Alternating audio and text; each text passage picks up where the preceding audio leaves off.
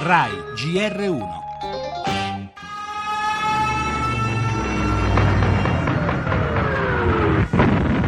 Il 6 agosto 1945 ero a bordo del B-29 Enola Gay. All'improvviso, bang, un'esplosione nel cielo. Ho visto le ossa delle mie dita, come se stessi guardando una radiografia. 71 anni fa, in un mattino luminoso, la morte è arrivata dal cielo. Siamo qui per piangere i morti. Le loro anime ci parlano, ci chiedono di guardarci dentro e fare un bilancio di ciò che siamo e ciò che potremo diventare.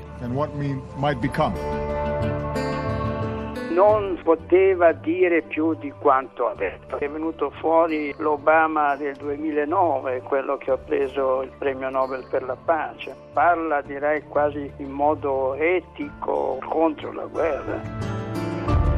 La visita di Obama ha un fortissimo valore simbolico, ma anche una valenza realistica. L'impegno del Presidente contro le armi nucleari è sempre stato molto forte.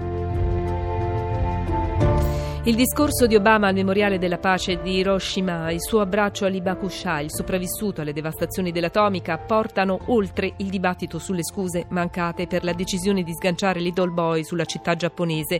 Abbiamo ascoltato le riflessioni dello storico Gian Enrico Rusconi e del professor Arduino Paniccia, esperto di geopolitica.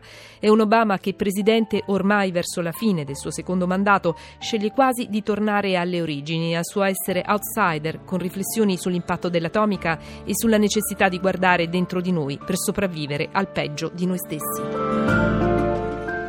Le altre notizie, in primo piano ancora l'immigrazione, ieri nuova strage, la terza in tre giorni, si temono centinaia di vittime. La politica scontro PD e NCD sui tempi della prescrizione, monito di Mattarella, poi contro caporalato e lavoro sommerso. Il caso Marò, oggi pomeriggio il rientro a Ciampino di Salvatore Girone. Esteri, rivolta in rete in Brasile per lo stupro di una sedicenne. Cronaca, intervista al GR1 del capo della procura di Catanzaro, Catanzaro Gratteri che conferma l'andrangheta è la mafia più potente del mondo.